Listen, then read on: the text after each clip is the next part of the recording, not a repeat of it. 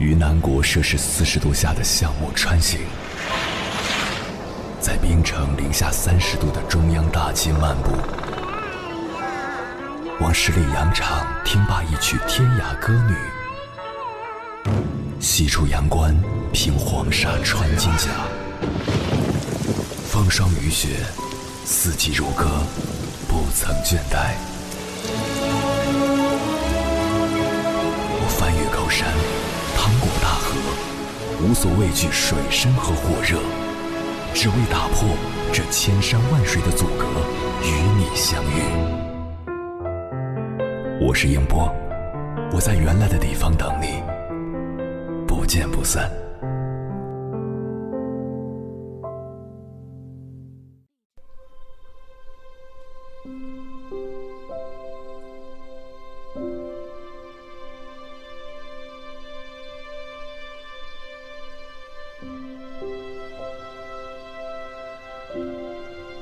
知乎上有一个热门提问：“社交恐惧是怎样的体验？”底下的一个高赞回答是：“人多的地方会感到不安，第一反应永远是躲，害怕别人注视我超过三秒，极度害怕尴尬，拼命找话说，最终却把天聊死。在人群中，任何形式的自我介绍都是负担。答应了朋友去参加聚会。”在离出门一小时的时候就开始焦虑，有那么一瞬间会希望朋友能取消这场约会。跟朋友一起去吃饭，如果桌子上有三个不认识的人，内心就有一点紧张，也不知道自己在紧张什么。那种恐惧，就是复仇者联盟中星云早期对灭霸的那种恐惧，时间以分秒计算，简直像一种酷刑。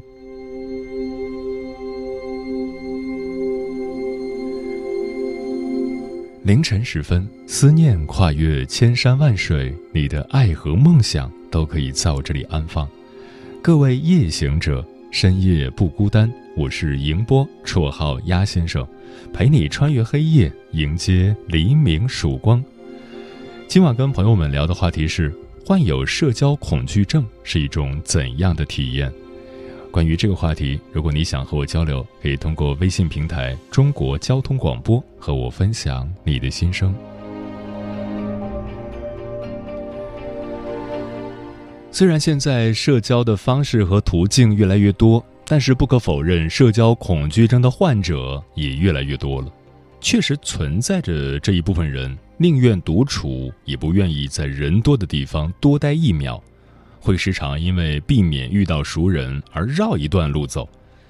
不过需要注意的是，还有很多人不是内向，也不是社交恐惧症，只是因为懒，懒得做饭，懒得运动，懒得聚会，懒得认识新朋友，每天在家除了打游戏、刷视频就是睡觉，很多重要的事情都会留到最后，甚至不做。这样的人被称为社交懒癌。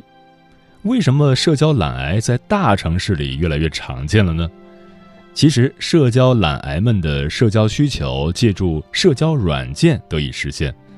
当越来越多的年轻人逃避现实社交活动时，基于社交软件的虚拟社交却异常活跃。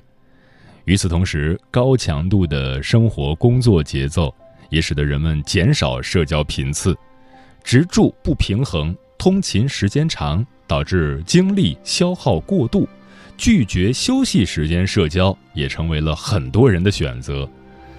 此外，现代居住环境的便利性也为年轻人减少社交活动提供了硬件支持。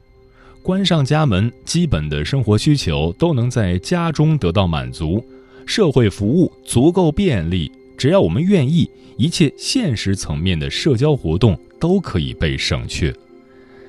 接下来，千山万水只为你，跟朋友们分享的文章选自富兰克林读书俱乐部，名字叫《你不是社交恐惧症，你就是懒》，作者韩老白。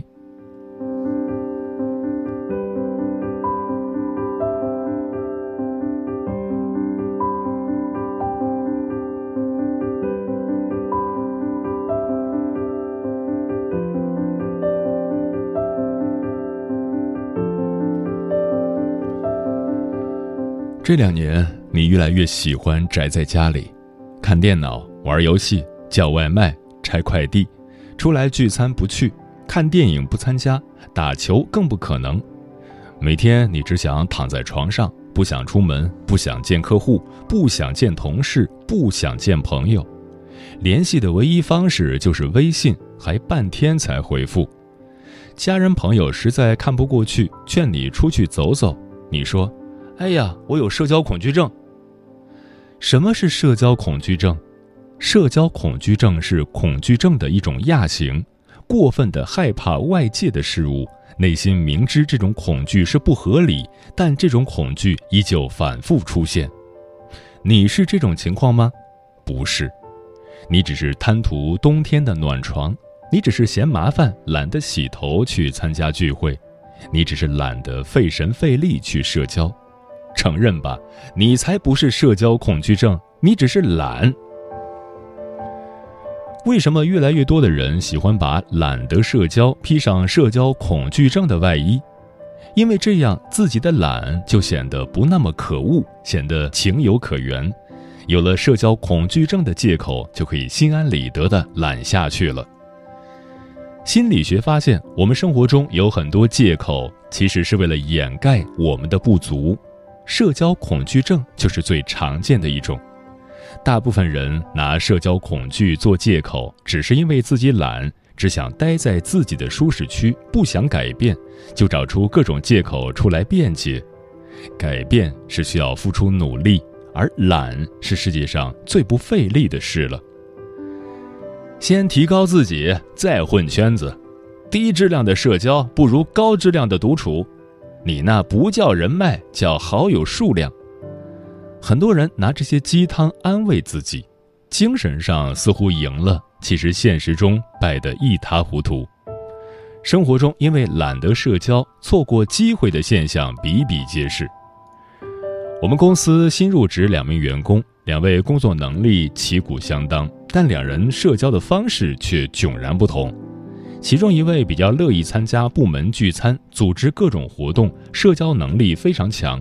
另一位几乎从不参加任何活动，下班到点儿就走，周末从不参加团建活动。经理找他谈话，回答都是：“懒得参加，工作完就很累了，需要休息。”年初，总部培训部门有一个空缺，两人都进行了申请，结果显而易见，经理批准了社交能力强的员工调岗。社交本身就是一种能力，社交是流动的。它是了解别人，也让别人了解自己的过程。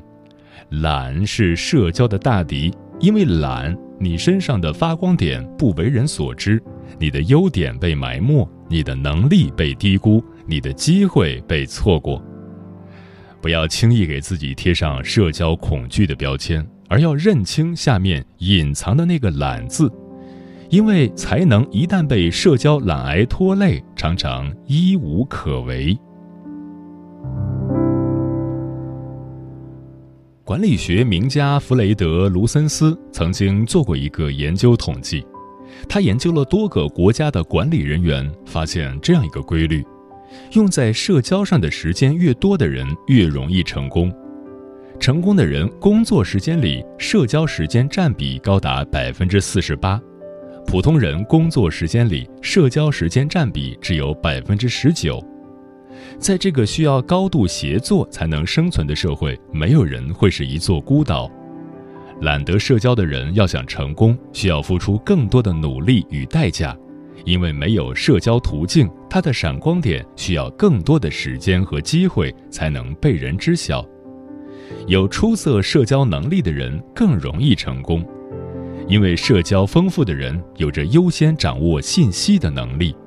他总是能够站在信息高地，收获新鲜的资讯，视野更开阔，目光更长远。同样，他能力展示的途径与平台也更加广阔。社交能力出色的人自带 IP 属性。大学里经常有这样的现象：在大一的时候，原本水平差不多的同学，到毕业时能力却天差地别。为什么？因为有的同学只埋头学习，独来独往，也不参加任何社交活动，学习以外的能力为零。而有的同学除了学习以外，积极参加更多社群，组织各类活动，能力得到大幅提高。到毕业找工作的时候，谁优谁劣，结果就非常明显。清华大学中国经济社会数据中心和教育研究院于二零一零年启动了中国大学生就业跟踪调查，调查结果显示。社会交际能力对毕业生工资有正向作用。大学期间担任过学生干部、积极参加社会活动的毕业生，月平均工资高出其他毕业生百分之八。这说明个人社交能力在职业生涯中非常重要。只自己埋头学习、不与人交往的懒癌患者，容易知识狭隘、视野局限。《礼记·学记》中有这样一句话：“独学而无友，则孤陋而寡闻。”大学如此，毕业后的生活比学校更加残酷。可以肯定地说，你在社交路上偷的懒，都会变成人生路上的坑。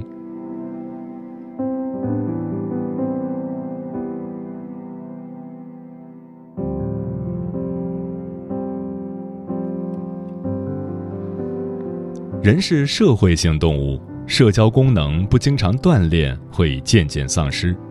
一个人如果与社会群体疏离太久，他的语言能力、表达能力、行动能力、思考能力会全线衰退。最重要的是，心理会越来越消极，最终崩溃。人是注定要与人产生连接的。精神病学家阿德勒曾说过。人需要在与他人的连接中体验幸福。英国第五频道做了一个电视真人秀《In Solitary》禁闭，节目中包括主持人在内的四位志愿者挑战为期五天的禁闭。三名嘉宾和一名主持人各自分别待在四个集装箱里，集装箱里只有床和马桶，生活必需品，不能有任何电子产品。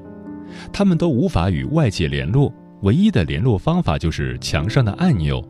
如果有人按下按钮，那就表示他退出挑战。这位二十八岁的女性志愿者，她刚开始非常高兴，还称这五天时间就像度假。但仅仅在禁闭四个多小时后，她就心理崩溃，大哭着退出实验。这位单身妈妈刚进去不久就非常不适。她烦躁、呆滞，甚至开始呕吐。最后，她一直昏睡着熬过了实验。主持人也因为极度无聊而情绪崩溃。一天过后，他选择放弃。这位小伙子是搞笑视频博主、资深网瘾青年。他虽然最终完成了五天的挑战，但是在禁闭中，他出现了呆滞、抓狂等情绪崩溃的症状。其实我们自己也有类似的经验，即使不是在这种极端条件下，只要自己在家闷了超过三天，不与外界联系，情绪就非常容易低落。人如果没有正常的社交，就容易陷入情绪困境。懒于社交是有惯性的，越是懒得社交，情绪越是低落；越是情绪低落，越是懒得社交。这样一个死循环，让人看不到自己的未来。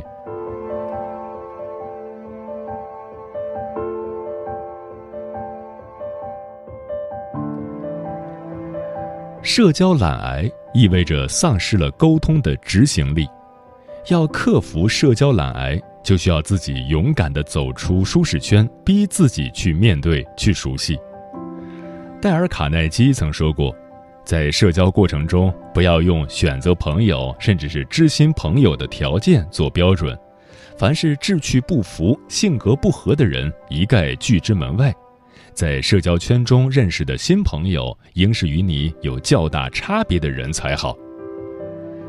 很多人对于没有共同兴趣爱好的人，懒得去倾听与分享，却不知道自己错过了了解他人、了解世界的一个机会。社交最大的益处是带来不同的思想与价值观。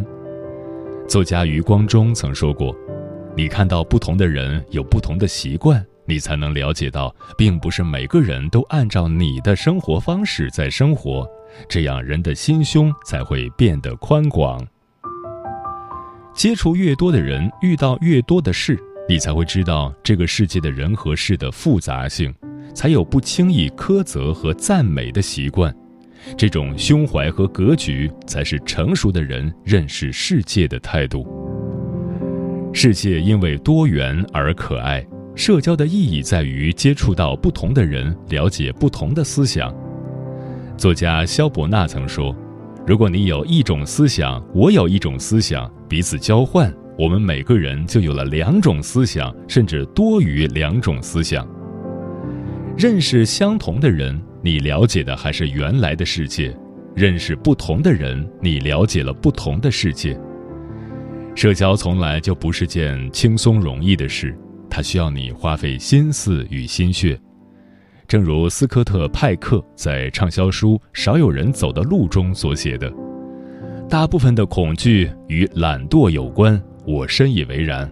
我们常常会害怕改变，其实是因为自己太懒了。”懒得去适应新的环境，懒得去学习新的知识，涉足新的领域。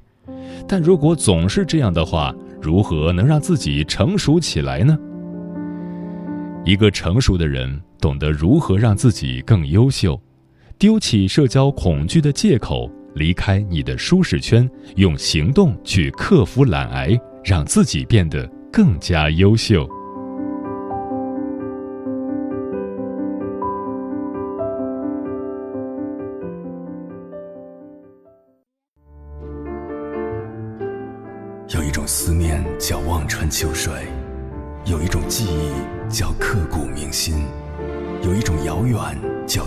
海角，有一种路程叫万水千山。千山万水只为你，千山万水只为你，正在路上。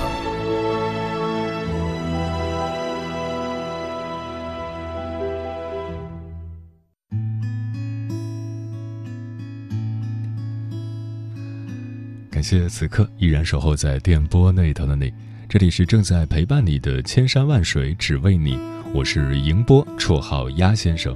我要以黑夜为翅膀，带你在电波中自在飞翔。今晚跟朋友们聊的话题是：患有社交恐惧症是一种怎样的体验？Rock 说，每次上台，不管是发言还是表演，都会紧张到大脑一片空白，和领导说话也会很紧张。努力克服过了，还是很难。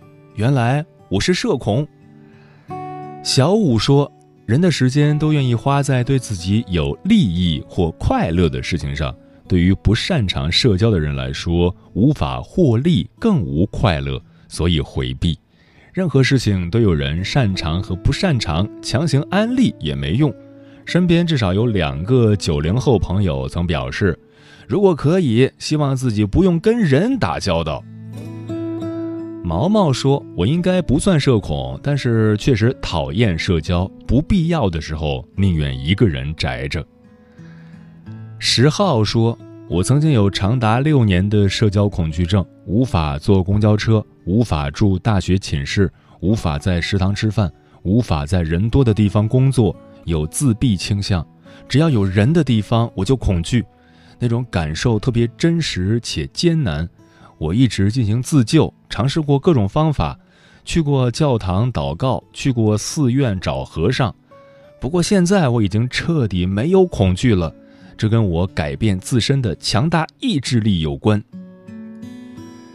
立位人说，社交恐惧这种基于安全感部分缺失的心理状态。或多或少会在人生的某个阶段或某个节点上有所显现，但人毕竟是社会性生物，漫长自然筛选过程中，就个体基因而言，并不适宜长期单兵作战。所以，社交恐惧症虽起于青春期，却在步入中年之后，绝大多数人会渐次好转，甚至症状完全消失。胡椒萝卜说：“我一直认为自己没有社交恐惧，直到上周末几个朋友一起吃饭，饭后大家说好久没有聊天了，去咖啡厅坐坐吧。我情不自禁的找各种理由拒绝，有一种恐慌的感觉。情深可知心说，大约就是我的真实写照吧。每次感觉生活中跟人交流就是大型社死现场，不是不能沟通，是不愿意说，觉得说不说对方都能懂，所以不说了。总觉得懂的人怎么都懂，不懂的人解释也无益。专吃彩星的鸟儿说，患有社交恐惧症是不自信和没有建立起自己安全感的体现。面对社交，心态的建设很重要。俏楚然说：“我其实是一个外向的人，社交中我却是最安静的那一个。别人说话的时候，我在认真听，可不知道该怎么回答，就只能微微一笑。前几天出门瞟见有熟人，我竟然慌忙逃窜。后来我坐下来静静地想了想，我居然社交恐惧，我害怕见人，害怕跟人交谈。”害怕在安静时开口说话，如果别人谈论到我，我就慌张，赶紧转移话题。程阿猫说：“年少无知的我，懵懵懂懂的喜欢交朋友，待人真诚，却屡屡吃亏，阅尽了世态炎凉，不再轻易相信人了，也不再喜欢社交了。”在水一方说。之前鸭先生做过关于抑郁症的节目，深深的感动了我。今晚关于社恐也一样触动了我。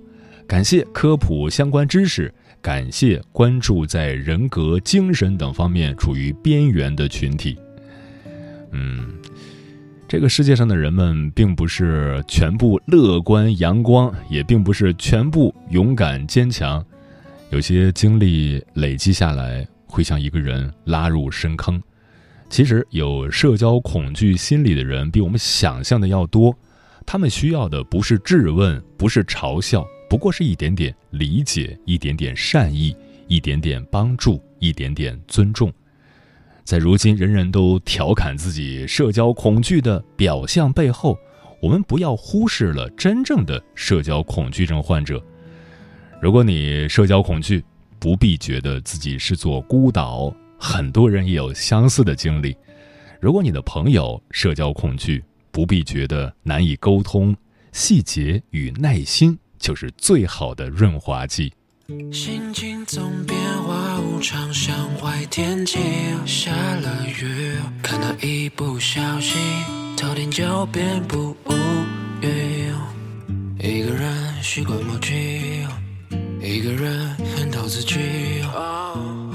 感到无法呼吸，心情总变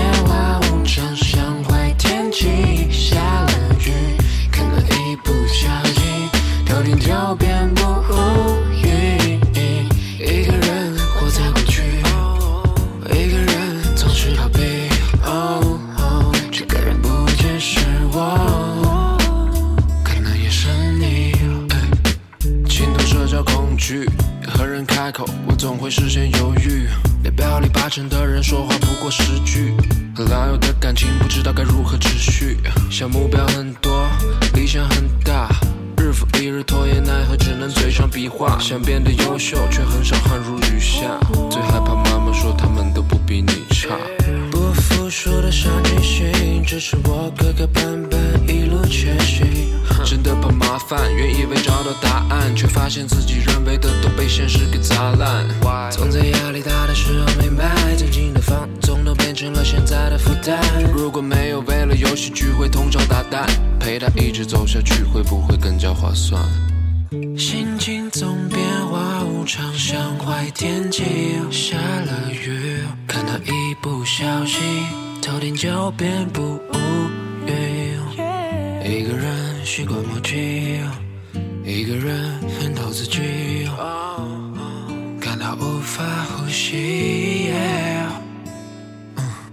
心情总变化无常，像坏天气，下了雨，可能一不小心，头顶就变不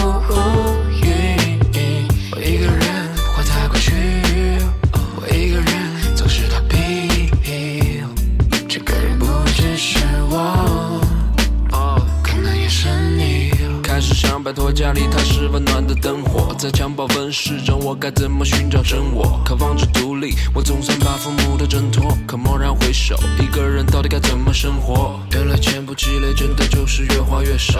原来努力并不一定真的会越来越屌。曾经所谓的辉煌，现在已无人问晓。长大之后，唯一的长期伴侣叫做困扰。感到痛苦的时候，我总会过去。要是回到了校园，该是多么的无忧无虑。不敢想未来，我真的害怕一败涂地。谁会不怕呢？根本没有真正的无惧。孤独是我们的通病，不要再过分感性，收起你的锋利。积极的废人，答应我别再犹豫，掩盖住泪痕，你也会出人头地。心情总变化无常，像坏天气